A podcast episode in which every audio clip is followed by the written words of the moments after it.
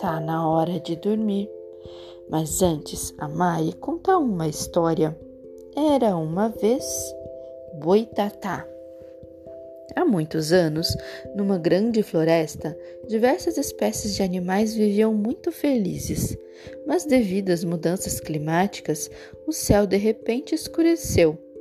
O sol sumiu e, sem saberem quando era noite ou dia, as estrelas e a lua também não apareciam mais. Em seguida, começou a chover sem parar. Não demorou muito para as casas e os campos serem inundados. Naquela escuridão, ninguém enxergava nada, só dava para ouvir a barulheira dos animais e das pessoas tentando encontrar um lugar alto e seguro para se proteger.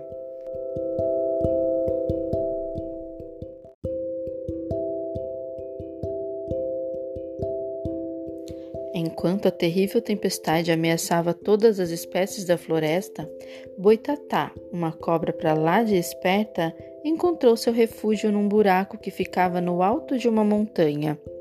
Acomodou-se e, como não tinha outra alternativa, durante o longo período que durou o dilúvio, permaneceu por lá dormindo.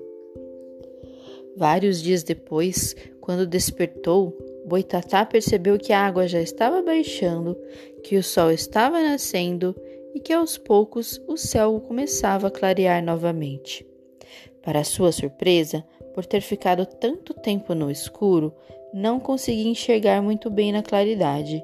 Então, arregalou bem os olhos e permaneceu assim até o sol se pôr, durante todos os dias seguintes.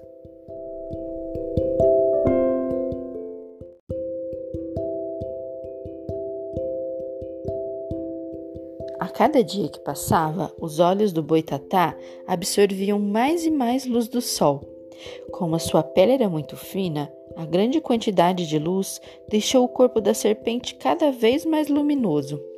Assim, ao arrastar-se pelos campos, parecia um facho de fogo correndo de um lado para o outro da mata, e percebeu que tudo estava devastado, feio e sujo.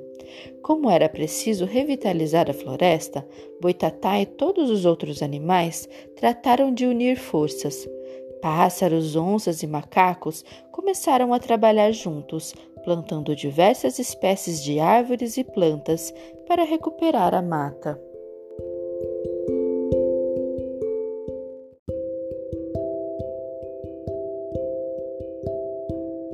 Após alguns anos, depois de muito trabalho, finalmente veio a recompensa. Lindas flores e grandes árvores já podiam ser novamente admiradas pelos animais da floresta. Com a natureza recuperada, Boitatá já pensava em descansar, quando foi surpreendido com a chegada de uma onça, que veio avisá-lo sobre desmatadores irresponsáveis que estavam cortando, queimando e roubando muitas árvores da floresta. O boitatá ficou muito bravo, correu para o local do desmatamento e viu algumas pessoas agredindo o meio ambiente. Revoltado, começou a pensar em como aquela ação inconsequente poderia provocar a extinção de diversas espécies, sem contar os gases que deixavam o ar com um cheiro horrível. Enquanto imaginava a consequência daquele ato para o mundo, Boitatá foi ficando cada vez mais nervoso, e a chama de luz que havia dentro de seu corpo foi aumentando, aumentando, até transformá-lo em uma grande serpente de fogo encantada. Boitatá saiu correndo atrás dos criminosos, prometendo colocar fogo em quem devastasse as matas daquele dia em diante.